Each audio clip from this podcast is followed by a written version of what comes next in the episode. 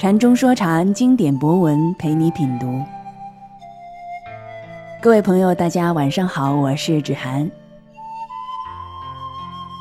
对《论语》的曲解，总体来说来自两大原因：一个是解释的人的心量、见识所导致的理解偏差；一个就是解释的人掌握文言文语法、用字的功力水平高低。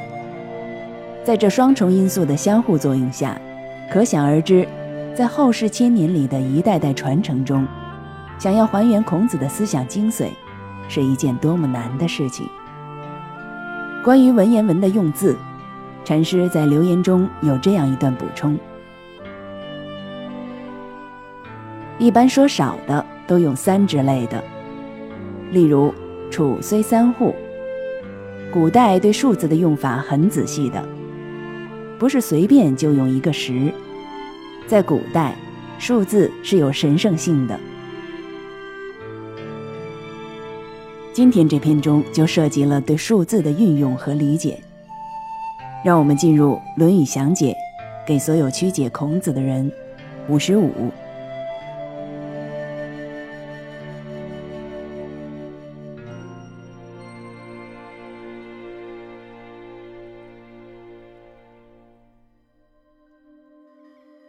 子曰：“时事之义，必有忠信如丘者焉，不如丘之好学也。”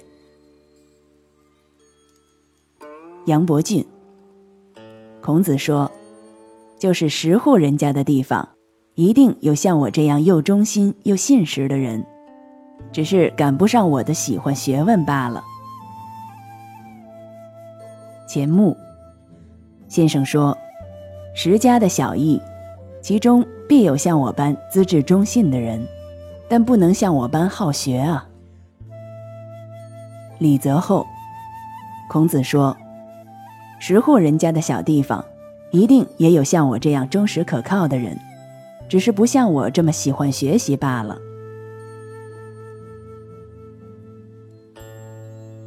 详解：是家族。义，本义国。必，倘若。如，遵从。丘，孔子自称。焉，于此。不如，不若。时事之义，由所有家族构成的国家。人而家而国，修身齐家。治国，进而才能平天下。十，说文，十是数之句，包括东西南北中央，即言其大，也就是囊括所有的意思。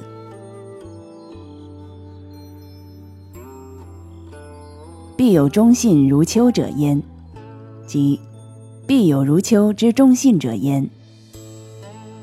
于时事之意，倘若具有遵从我的忠信标准，不如丘之好学也，即不如有如丘之好学者焉也的省略，比不上于时事之意，具有遵从我的好学标准。这两句话表明了孔子的一种态度，也是一种深深的忧虑，就是。一个国家不能光把忠信当成标准，而不把好学当成标准，这样的国家并不能算是行圣人之道。而事实上，以后的国家绝大多数都是光以忠信为标准。从希特勒到小布什，从军国主义到民主主义，无一不是以所谓的忠信为标准，归根结底就是愚民。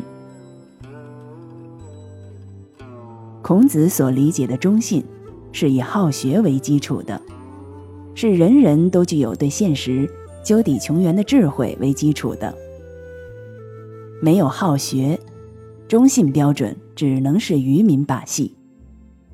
即使这个所谓的忠信标准是按孔子的标准而来，如果没有好学为基础，最终都要变质。更不用说那些所谓的忠信。不过是各种愚民的幌子。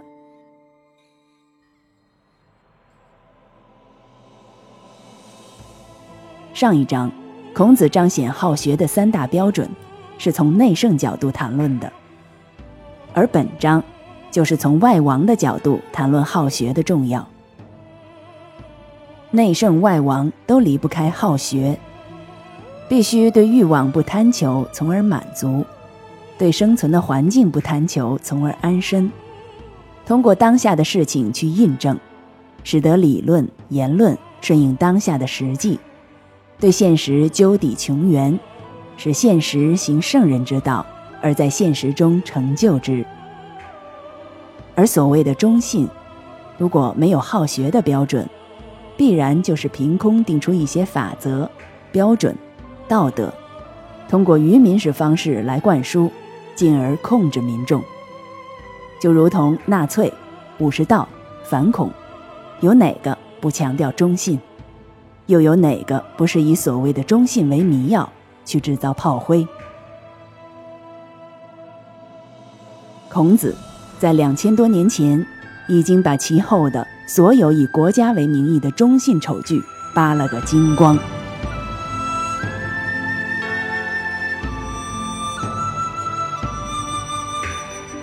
禅中说禅，白话直译。子曰：“时事之义。”必有忠信如丘者焉，不如丘之好学也。